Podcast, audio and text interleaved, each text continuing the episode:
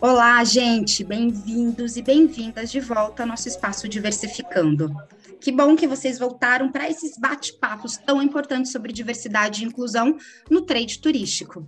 Bem, estamos aí na nossa terceira edição e, como eu falei primeiro episódio da terceira edição. O que eu quero dessa vez é trazer personalidades do turismo que estão fazendo a diferença. Já estão colocando a mão na massa, já só com a sua presença, com a sua representatividade, estão fazendo realmente o que é necessário fazer, o pouquinho, né? Eu sempre falo. É, na, na, consultoria que eu trabalho ali na CKZ Diversidade, nós falamos que pequenas mudanças fazem grandes diferenças. Então, nos dois nas duas últimas temporadas, nós falamos muito sobre tudo que nós precisamos mudar. Aprendemos muito sobre afroturismo, sobre turismo LGBTQIA, e tudo mais. Nessa edição, o que, que nós vamos fazer? Nós vamos trazer pessoas que já estão fazendo. E aqui eu trouxe hoje um querido Bruno Giovanni dos Reis, que é uma pessoa que, puxa, antes da gente falar sobre diversidade e inclusão, quando a gente se encontrava nos corredores dos, dos eventos do trade de turismo, a gente já falava sobre a nossa vontade de ver essa mudança, né, Bruno? Nós falávamos uhum. muito sobre a necessidade de vermos o turismo se inovando, né, trazendo coisas novas. Então, bem-vindo, Bruno, ao nosso espaço diversificando. Ah, muito obrigado, Lone. Para mim vai ser um um prazer né, dividir esse papo contigo. É, toda a questão que é para justamente elevar o nível da discussão do turismo é uma discussão que eu topo, então já fiquei feliz só, só por isso. Que ótimo. Bem, vou ler aqui o mini currículo do Bruno, uma personalidade que há tanto tempo está no turismo, nos ajudando em, em tantos pontos do turismo. Então, o Bruno ele já foi executivo do Aeroporto Internacional Tom Jubim, Tom Jubim no Rio Galeão. Ele atuou também na Secretaria de Turismo do Distrito Federal, onde ele foi gerente de inteligência é, competitiva e mercadológica da Embratur. É, ele também comandou é, ações de captação e fomento no Ministério do Turismo na época da Copa do Mundo e dos Jogos Olímpicos. É, e hoje ele é diretor-presidente da Improtur, um órgão estadual de turismo do Rio Grande do Norte, e está aí responsável por trazer muitas mudanças aí para essa região tão importante no Nordeste, certo, Bruno?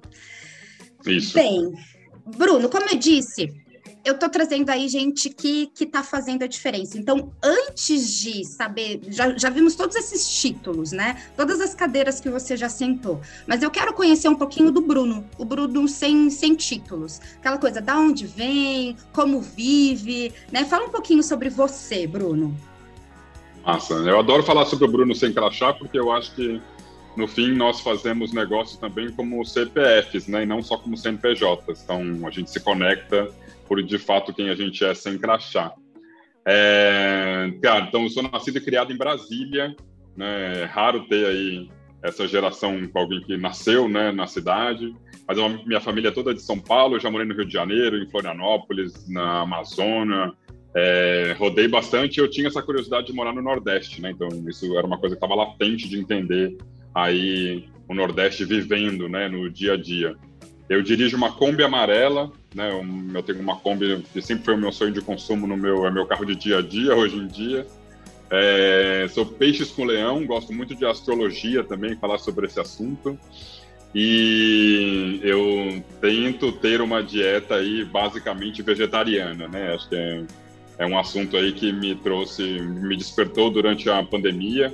É, tudo que é relacionado ao autoconhecimento são temas também que eu gosto muito de discutir e que me ajudam né, para eu, eu me manter são em todos os períodos da minha vida. Ah, ainda mais nesse período para quem trabalha com turismo, é, esse período que nós passamos, esses dois últimos anos, a gente precisa ver artifícios para se manter são, certo? Total. Legal, Bruno. Muito bom te conhecer mais profundamente e adorei o lance da, da Kombi amarela. Espero que quando eu estiver aí por Natal, que eu possa dar uns rolês com ela também, hein? Me convida. Por favor, tá convidada já. tá bom. Vamos lá, Bruno. Próxima pergunta. Eu trouxe aqui, antes de fazer essa pergunta, para conseguir é, situar, eu quero citar uma pesquisa que foi feita pela Boston Consulting Group, que ela falou o que nessa, nessa pesquisa? Ela mostrou que ela estava avaliando alguns projetos de diversidade e inclusão que foram colocados em várias empresas de vários setores. E daí, avaliando o andamento desses projetos, ela viu que quando homens são ativamente envolvidos nos programas de diversidade e inclusão das empresas, esses programas eles têm 96% de sucesso. Olha que importância. Já nas empresas que os homens eles não estão envolvidos, o progresso é só de 30%. Então, é, isso mostra o quanto, uma coisa que eu acredito muito, que eu sempre falo, que a equidade de gênero ela vai acontecer quando os homens vierem para a conversa, que a igualdade de gênero, a igualdade racial vai acontecer quando as pessoas brancas entenderem a importância de falar sobre ações antirracistas, como pessoas com não deficiência precisam entender da importância de ações anticapacitistas e tudo mais. Então, assim, a gente precisa trazer todo mundo para a conversa. E também é importante saber da, da influência que homens, homens brancos têm, é, homens cisgênero têm, para estimular essa transformação que a gente precisa ver. E uma vez eu, eu, lembro que nós conversando, nós estávamos conversando, e você falou assim que quando você é chamado para alguns eventos do trade turístico, e que você, para compor né, ali uma mesa, e que você vê que só tem homem na mesa, só tem homem branco, às vezes você dá uma questionada ali para o organizador. Fala assim, dá aquela cutucada. Puxa, só tem homem na mesa. E eu achei muito legal que você utiliza essa sua representatividade para estimular o pensamento quanto ao tema. Então, eu queria te saber, saber o que, que te levou a começar a fazer isso, né? E o quão importante uhum. você acredita que é a, influen a sua influência para trazer o tema quanto à diversidade e inclusão no dia a dia do turismo e a influência de outros homens brancos também para isso.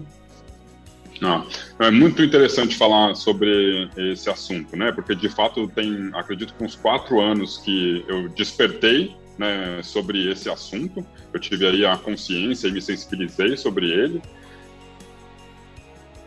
É, em toda a minha trajetória profissional, eu sempre fui liderado por grandes mulheres, né, grandes executivas mulheres de, dos mais diferentes tipos.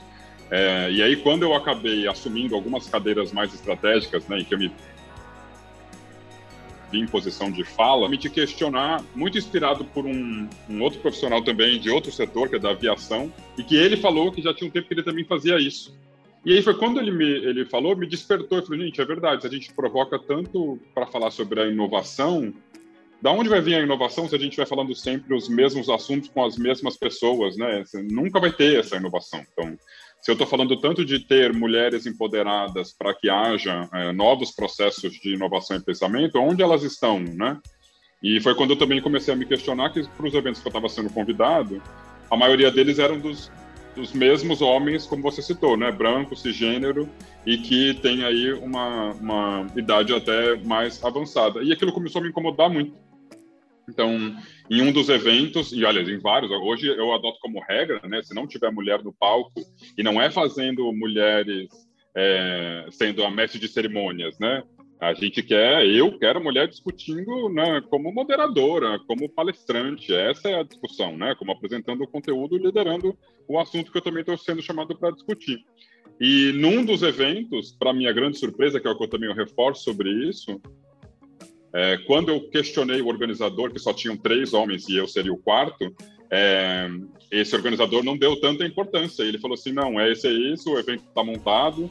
Se você quiser, bem, se você não quiser, não precisa. Eu falei: ah, mas eu, então eu prefiro dar o meu lugar para uma mulher, para que ela possa fazer a, a, participação. E ele disse que não, que era uma opção minha se eu quisesse participar ou não naquele modelo do, do evento. Foi aí que eu até fiz um post no LinkedIn sobre isso, deu uma repercussão é, imensa. É, porque eu estava achando que eu estava ajudando a sensibilizar, mas mais do que isso, né, Luana? A gente precisa de fato falar sobre isso. Porque tem gente que não tem essa sensibilização, mesmo organizando os eventos. Né? Então, eu, lógico, eu neguei a participação nesse painel, eu não participei, e eu sei que o painel aconteceu, inclusive, com um quarto homem, né? Eu fui substituído por um, um, um outro homem. É, mas me chamou a atenção para sempre dar voz para esse assunto, né? Então, não é o meu lugar de fala, né? Porque eu não sou mulher, eu não estou é, inserida nessas discussões, mas eu entendi que é, eu poderia usar a potência da minha voz para esse assunto, né? Para chamar a, a, a atenção para esse assunto. É, e aí, logicamente, aí ajudando vários grupos que também existem, como o Must, né? E o das mulheres, acho que empreendedoras do turismo, né? Mulheres do Turismo em Rede, que surgiram movimentos muito fortes. Então, sempre quando eu vou ser chamado e o organizador não sabe aonde encontrar mulheres é, experientes profissionais, eu sugiro que ele converse com as organizadoras desses dois grupos, porque tem bastante opção no Brasil. Né? Ótimo. É, é, sem, não, é muito essencial isso que você está falando e trazendo, porque às vezes a gente pode acreditar que a mudança só vai vir se você ficar levantando uma bandeira o tempo inteiro, né? Ou qualquer coisa assim. Mas não, é estimular a, a pessoa pensar sobre o assunto. Às vezes pode ter um organizador que fala assim: nossa, é, não, não tinha parado para pensar. Né? Peraí que eu vou chamar alguém. Puxa, me é. indica alguém, ser a ponte também é super importante. É, é, e... Pode falar. Eu só complementar, eu usei um exemplo ruim, né? Mas, assim, é, tem N exemplos muito bons depois disso, né? O exemplo que, de, de, fato, o organizador não aceitou, mas de, todos os outros que eu questionei, todos eles olharam assim, nossa, é verdade, nossa, é verdade. E mesmo os homens que estavam no painel, nos painéis comigo, quando eu falava sobre isso, eles também começaram a refletir falaram assim, nossa, é verdade, né? Eu também vou começar a ter esse tipo de, de atitude. Então, foi o que você falou, tem que verbalizar mesmo, né? Isso, é, é, muito isso. E eu quero até enfatizar também duas coisas aqui que, que você trouxe. Primeiro, do, que você falou, puxa, não tem um lugar de fala, né? Muitas vezes, em alguns projetos que eu, que eu tô aplicando dentro das empresas, é, eu ouço pessoas brancas falando assim, ah, não falo sobre o tema de antirracismo porque eu não tenho lugar de fala, não falo do tema anticapacitismo porque eu não sou uma pessoa com deficiência, eu não tenho lugar de fala. A gente precisa desmistificar isso e entender, né, o que, que é o lugar de fala. Todos nós temos um lugar de fala fala. E esse nosso lugar de fala pode ajudar, sim, no combate quanto a qualquer tipo de preconceito ou falta de representatividade. Então, eu, como mulher negra, é, cisgênera e heterossexual, eu tenho este lugar de fala, mas isso não me impede de, por exemplo, falar sobre a causa LGBTQIA uhum. de me informar, de dar espaço, de dar, né, e tudo mais. Então, é importante a gente não se paralisar achando que por não ter o lugar de fala, a gente não pode falar sobre o assunto. Não, o que você, por exemplo, está fazendo é justamente não tem o lugar de fala, mas eu não estou paralisado com isso. Eu estou fazendo a mudança, estou gerando a mudança, estou gerando o questionamento, né? Então eu gosto sempre de desmistificar esse negócio do lugar de fala, que às vezes parece até bem cômodo falar, ah, não tem lugar de fala, então não vou falar sobre o assunto, né? E não é bem assim. E outra coisa que eu quero trazer, eu sempre aqui no nosso espaço, eu tento também desmistificar algumas é, expressões que a gente utiliza, porque quando a gente não entende, a gente acaba não falando, né? Nós dois falamos bastante sobre ser cisgênero. Então, para quem está nos ouvindo e não sabe o que, que é, né, cisgênero, então, de uma forma bem simples, é, se cisgênero é, como, é quando você se olha no espelho e você se identifica com todos os papéis que é esperado pelo sexo biológico que você nasceu. Então, ou seja, é, eu, Luane, eu nasci com sexo biológico feminino, até pela biologia a gente fala fêmea, né? E eu me, me identifico com o que espera dentro da nossa sociedade brasileira de papel, é, papel expressão referente ao gênero feminino. Então, a forma de me vestir, né, a forma de me expressar, eu me identifico com isso. Então, por isso eu sou cisgênera. Isso não tem nada a ver com a minha orientação sexual afetiva. Então, é importante falar que pessoas gays, elas podem ser cisgêneras ou não ou podem ser transgênera. Então, só para desmistificar, entender aqui também o que nós falamos quanto a cisgênero, certo, Bruno? Legal.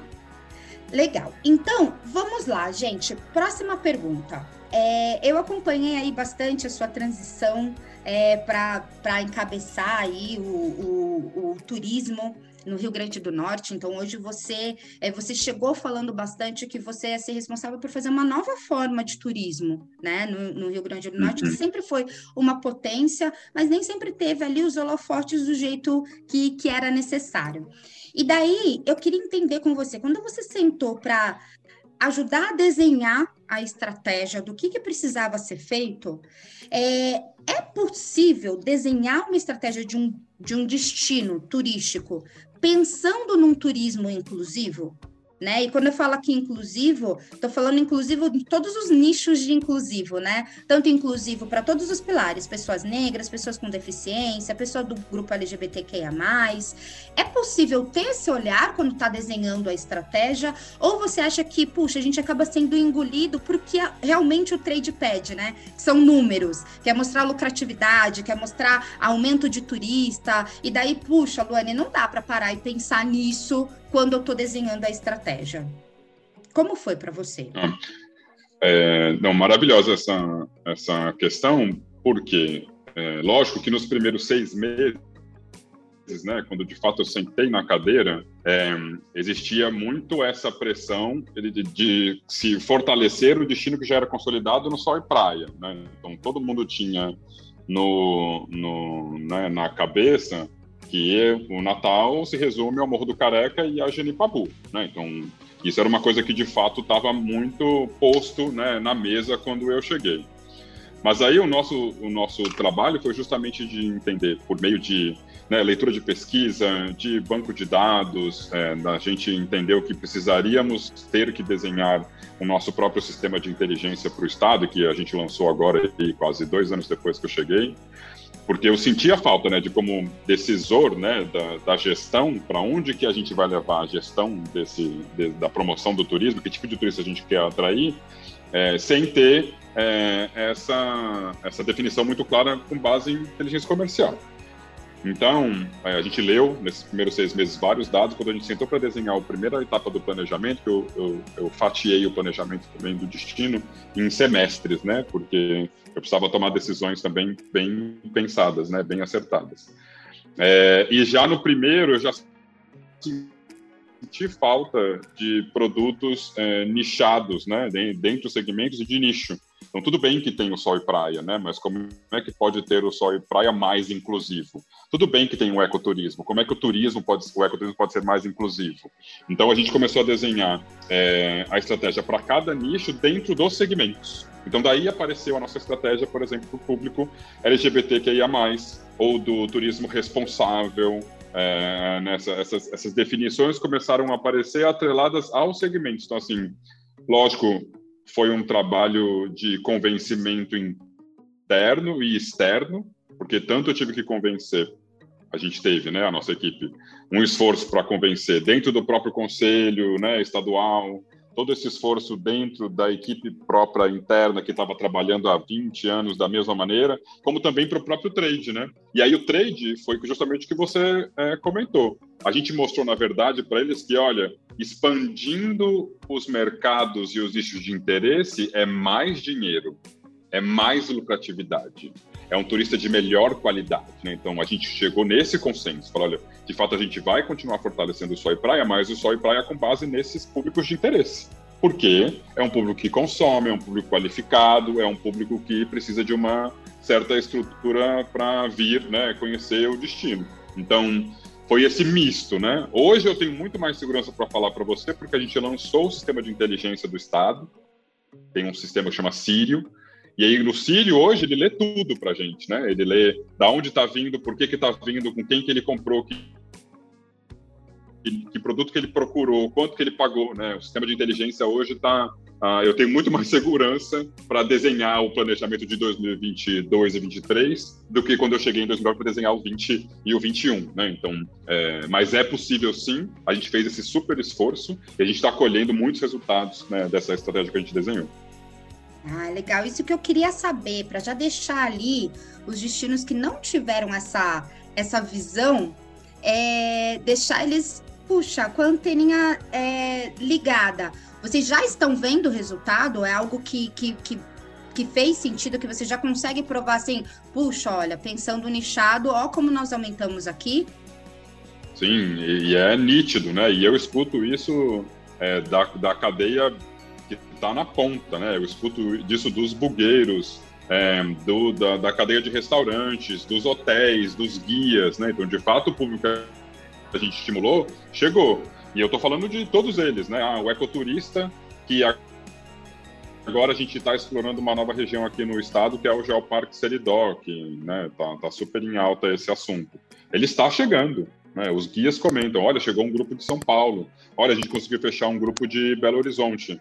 É o público LGBTQIA, né, que Pipa se posicionou junto com o Estado para ser um destino muito voltado para esse assunto. É nítido, né? Se você anda hoje nas ruas de Pipa, é, estão todos lá. Então, de fato, foi um posicionamento que a gente tomou há 15 meses atrás, e agora a gente está colhendo o resultado, né? Então, é, mas eu, eu acho que é isso. O toque que se dá para os outros destinos é de entender o público que você quer estimular e a estratégia que você vai desenhar, né? Porque também só ficar fortalecendo uh, os atrativos naturais que já são incríveis, na minha visão, né? E aí, como bacharel em turismo, eu acredito que fica insuficiente. Que ótimo. Eu gosto muito de ver é, você trazendo isso, porque é na prática o que eu sempre falo. Às vezes a gente acha que tratar sobre diversidade e inclusão é algo voltado ali para filantropia, né? Só para a parte social. Também é. Mas é mais do que isso. Também é negócio. Diversidade e inclusão é um negócio inteligente. Então, é você só expandir, você começar a pensar em ações de marketing, né, em ações uh, inclusivas e você começar a ter mais turistas, você ter mais uhum. clientes. Então, é um negócio inteligente pensar no turismo inclusivo. Que bom é, ver que vocês já estão colhendo frutos aí quanto a isso. E daí eu quero, quero até me aprofundar aí, você falou que já tem esse sistema de inteligência que consegue aí fazer uma leitura de quem está vindo, né, de, de com, da onde estão vindo, qual é a, a, característica dos turistas que vocês estão é, recebendo. E, e o que eu, que eu quero aprofundar quanto a isso, quando você coleta esses tipos de informação, você sente que o turista em si ele mesmo, ele, esse cliente, ele está pedindo ações diferentes? Então, ele está pedindo que o destino seja mais inclusivo. Eu lembro que eu vi um evento que você foi moderador e você até chegou a apresentar alguns dados, né? Você falou quanto vocês estão muito investindo quanto a business intelligence e você até apresentou alguns dados mostrando que vocês estão fazendo esse tipo de leitura pensando em nichos como o turismo responsável, como o turismo LGBTQIA+. E daí, quando você recebe essa é, a resposta né, do, dos turistas e para você ver o que, que vocês podem melhorar. Você vê que o turista ele está mais antenado, falando assim: puxa, olha, eu reparei que aqui é, não tem nenhum profissional negro atendendo. Ah, eu reparei que não tem nenhum, não sei, receptivo com esse tipo de, de ação. Eu reparei que não tem rampa aqui, por exemplo. Você acha que o turista está pedindo mais isso dos destinos? Tá. E, e, e, é aquilo que a gente acabou de comentar, né? Eu estou indo lá em busca de promover e estimular para que ele venha, né? Uma vez ele vindo, a gente também tem que cuidar dessa jornada para que ele tenha a melhor jornada possível é, durante a sua estada aqui conosco. E, e, eu percebo, né, de fato, que ainda tem um, um universo aí de oportunidades, Luane, de mercado que se podem ser criadas, né, para todos os níveis de nichos que deveriam estar tá aí sendo incluídos né, na, no turismo, é, serviços muito específicos. Né? Então, eu vejo muitas as grandes operadoras dizendo que ah, agora a gente vai lançar um produto específico para o público LGBTQIA+. E aí é, ele vende lá num pacote lá né, de um turista lá de São Paulo e que esse turista compra achando que comprou um produto específico. E na minha visão, quando ele chega aqui na ponta, ele na verdade comprou o mesmo produto que qualquer outro público poderia ter comprado. Ele não comprou nada diferenciado. Então ele vai entrar num mesmo ônibus que tem 40 pessoas que compraram aquele mesmo pacote, ele não é um pacote específico para o público LGBT é, que ia mais, por exemplo. Então, é, onde estão os receptivos personalizados para esse tipo de público, né? Aonde estão os, os, serviços de entretenimento voltados para esse público, né? Então, eu ainda sinto falta, a gente estimulou é, para esse público chegar, mas eu ainda sinto falta da experiência dele ser completa nesse sentido, é, de ter aí serviços de entretenimento e receptivo, aí é o que está me vindo de fato na cabeça agora, é, específicos para qualquer tipo de público, né? Então, é, acredito que existe aí uma parte de estímulo de mercado e até de é, empreendedorismo que a gente deveria estar falando sobre é, e que a gente às vezes não fala, né? A gente deixa na mão do, dos que já acabam tocando no dia a dia e ele não oferece uma jornada tão completa na minha experiência. Legal, que ótimo. É, é isso. E, é, e quando a gente fala de inovação, que a gente fala bastante de inovação no turismo, né? Quando você pensa em trazer é, essa forma nova de fazer turismo, às vezes você está criando produtos novos, você está sendo inovador. Né? No, no, episódio anterior, Bruno, eu trouxe o Guilherme Soares, que ele é um empreendedor que ele criou o Guia Negro, que é o que é o quê? É um, um, uma empresa que ela fomenta o afroturismo. Então, puxa, você pensa em ir para Salvador, é, mas você quer ouvir qual é a representatividade da cultura negra ah, aqui legal. Pelourinho e tudo mais? Ele faz isso em São Paulo. Faz... Então, o que, que, é isso? É um produto novo. Pensa o quanto é, tem de representatividade, por exemplo, no Rio Grande do Norte da cultura negra. E às vezes pode ter um, um receptivo pensando com essa, com essa visão também, né? Então, é, com certeza, quanto mais produtos a gente oferecer, mais tipos de turista nós vamos trazer. E, e, quando a gente fala de turismo inclusivo, e é muito importante enfatizar isso, né? É, Para o turismo LGBTQIA, nós estamos um pouquinho mais maduros. Ainda tem muita coisa a ser feita, né? Mas nós estamos um pouquinho mais maduros porque nós já temos algum, é, alguns destinos com esse olhar, nós já temos dados, né? Hum. Nós temos aí associações que trazem muitos dados quanto ao turismo LGBTQIA+, é, brasileiro, mas quando eu falo de turismo inclusivo, não é só LGBTQIA+. Eu tenho visto que muitas empresas, hotéis ou destinos, eles só pensam no turismo inclusivo nesse, né, nesse nicho. Então é importante a gente expandir para todos os outros pilares da diversidade, certo? Bem, e eu sempre falo, Bruno, que uma liderança inclusiva, ela é essencial não adianta ter um departamento de marketing que faça ali, tipo, puxa, uma campanha de marketing mostrando pessoas inclusivas e tudo mais, mas se o, o líder ou a líder realmente não tiver essa visão, né, de ser um, de ter uma liderança inclusiva, você é responsável aí, aí por ser diretor executivo de uma equipe gigantesca, né? Tem várias ali empresas que estão dentro, né, é, da, da, uhum. da sua gama. O que, que você como, o que, que você faz de diferente para tentar ser um líder inclusivo? Olha, é desafiador isso, né? Mas desde que eu cheguei, eu senti a falta do que você comentou de ter é, estagiários negros, por exemplo. Então, a gente assinou um acordo aqui na Improtur com a Universidade Federal para ter um programa de estágio específico, né? E aí, quando eu olhei a primeira leva que veio dos entrevistados, eu falei assim: olha, então, peraí, que se a gente está falando de ter né, a, a, a, inclusão já dentro do time, isso aqui já não está acontecendo. Então, assim, não, vamos voltar aqui porque a gente quer é, perfis diferentes de pessoas para poderem estar tá aqui nas vagas é, da Improtur. Então, acho que já começou desde esse assunto aqui dentro, né? Então, assim, olha, as vagas de estágio que a gente quer assinar, eu quero justamente que tenham oportunidades é, para os alunos negros poderem fazer parte né, aqui do, do, da nossa equipe, do nosso time. Até porque é aquela que a gente estava também comentando do lugar de fala, né? Quando eu tiver uma peça específica de marketing para ser aprovada e que eu precise de uma leitura específica, é, eu quero que essa pessoa possa dar a opinião dela com a vertente dela, com a raiz dela, né? Então, assim, e, e, e, eu acho que a gente conseguiu criar hoje no time da, da ImproTour bastante. A gente até brinca, né? Que a gente virou uh, quase um time de arco-íris aqui dentro, assim, de fato, né? Porque tem de, de tudo, de todas as cores, eh, para todos os gostos, assim, sabe?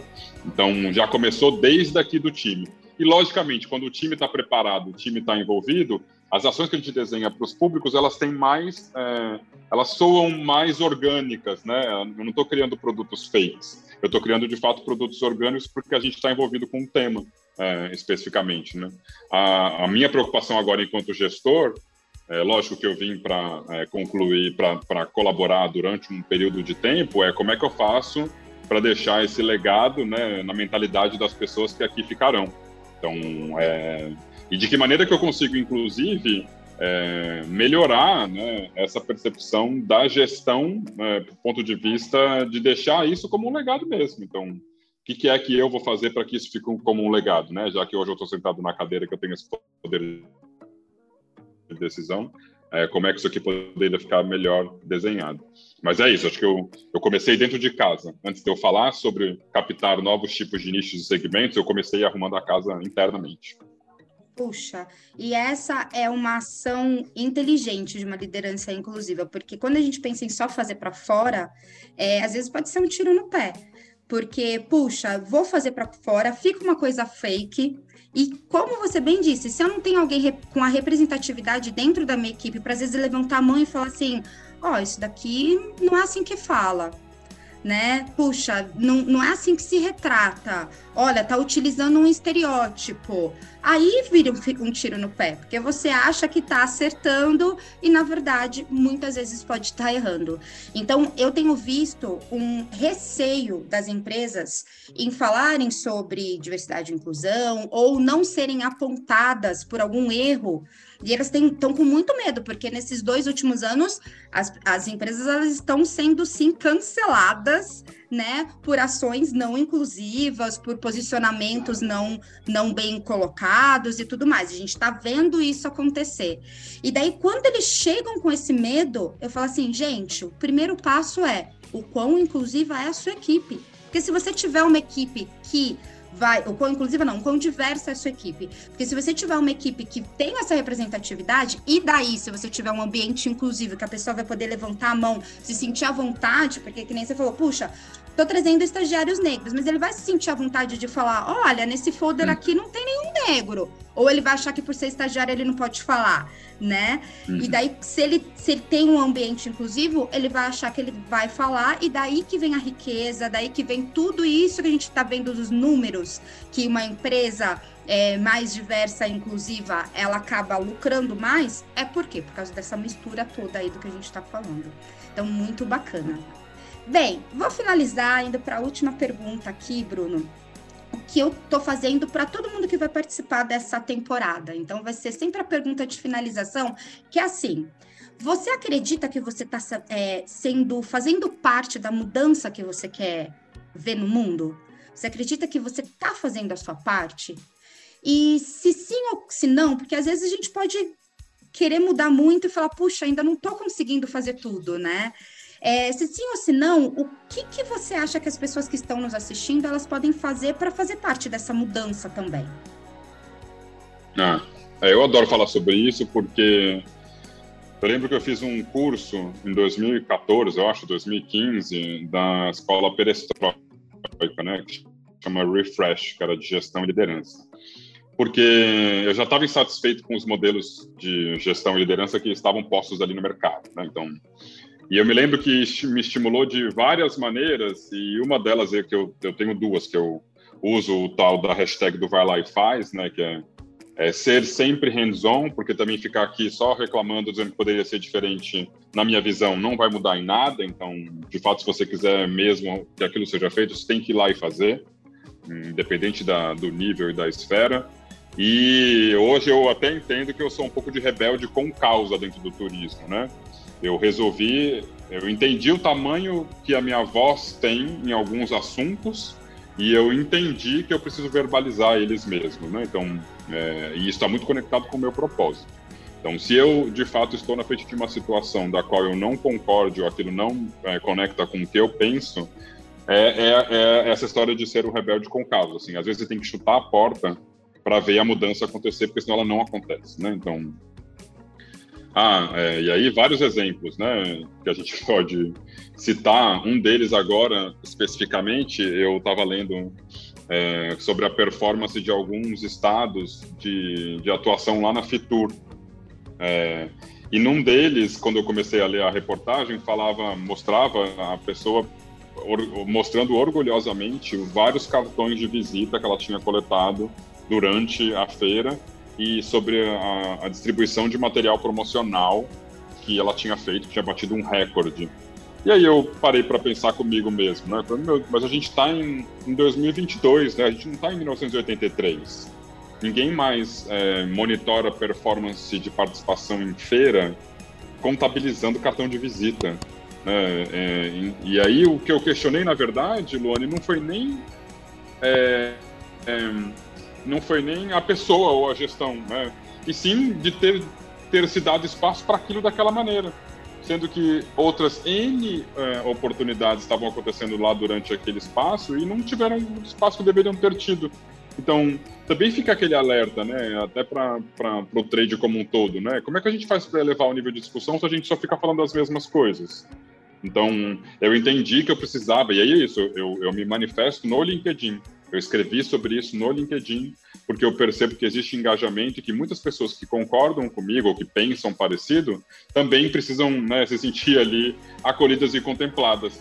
Então, eu acredito que, principalmente dentro da indústria, eu tenho sido esse rebelde com causa para a gente elevar o nível da discussão do turismo, porque senão a gente ficar sempre, sempre no small talk, como a gente fala em inglês, né, que é o, o famoso papinho furado, e fazendo e falando mais do mesmo. E esse é o tipo de coisa que eu, eu não consigo mais é, concordar. Então, acho que nesse aspecto, eu tenho sentido que eu virei um agente da mudança bastante importante e inspirador para bastante pessoas. Que incrível. E qual o toque que você dá para quem fala, puxa, Bruno, eu leio o que você posta no LinkedIn, acho incrível, mas não sei, não sei como começar. Pensando aqui no trade como, como todo, né? Quando nós falamos sobre o trade, vamos, vamos falar, falar assim, puxa, desde o gerente ou da gerente de um hotel, é, desde o dono ou da dona de uma agência de turismo, é, desde o, de quem trabalha na aviação, é, desde quem trabalha nos meios de comunicação do, do turismo. Puxa, ah, não sei como começar. Quais os toques que você dá?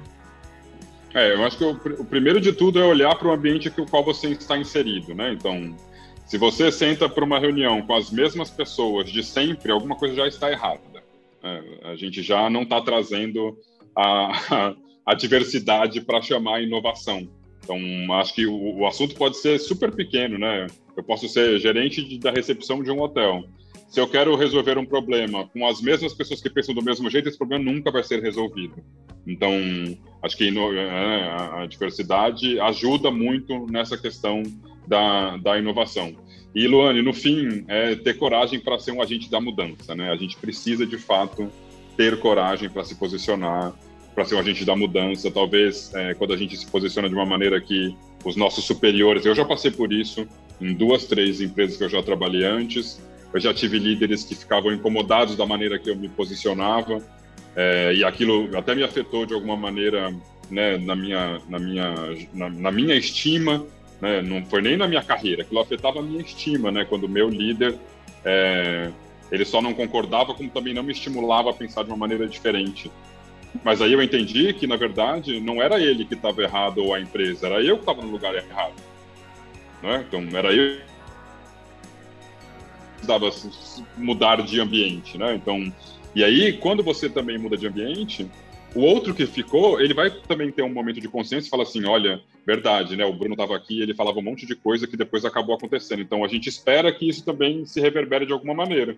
Então, eu acho que é essa coragem para verbalizar. Então, eu sempre fui esse cara que, de alguma maneira, é, verbalizei o que eu estava sentindo e queria expressar naquele momento. Então, acho que a, a minha grande dica é verbalizem, gente. Né? Verbalizem. Legal.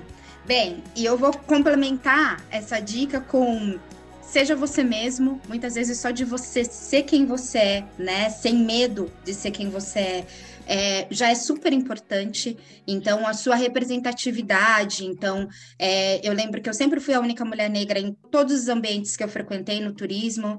E quantas vezes, por muito tempo, eu tentei simplesmente é, está, em, tá ali englobada naquilo, né? Então, não me expressava com a forma que eu gosto de me expressar, de, de cabelo, né? E alisava o cabelo e tal, para simplesmente fazer parte ali do todo. E depois que eu entendi que ser quem eu sou já é um ato, é super importante, né? De sair do armário de ser quem você é, já você já está contribuindo muito. E a próxima dica é acompanhar diversificando, que a gente sempre traz ali várias dicas é, de o que fazer e como fazer. Eu sempre termino a conversa, é, Bruno, falando assim: bora fazer o mundo é, melhor, né? Bora transformar. Mas eu vou mudar e vou usar a sua hashtag, né? Então, como que, como que você fala? É vai lá. Vai lá e faz. Vai lá e faz. Então, vou terminar aqui para todo mundo que assiste. Não vai ter bora hoje, é vai lá e faz. Obrigada, Bruno, pela sua participação, viu? Não, muito obrigado. Foi fantástico. Você eu lembro da gente em vários né, eventos, a gente se encontrava e a gente falava sobre isso já em 2012, 2013. E que bom né, ver o tamanho também que você está verbalizando aí, é, tudo que tem que botar para fora e está mais do que certo. Conte sempre comigo. Que bom. Obrigada, um prazer. Tchau, tchau. Até a próxima Diversificando. Gente, espero vocês no próximo episódio. Vai lá e faz.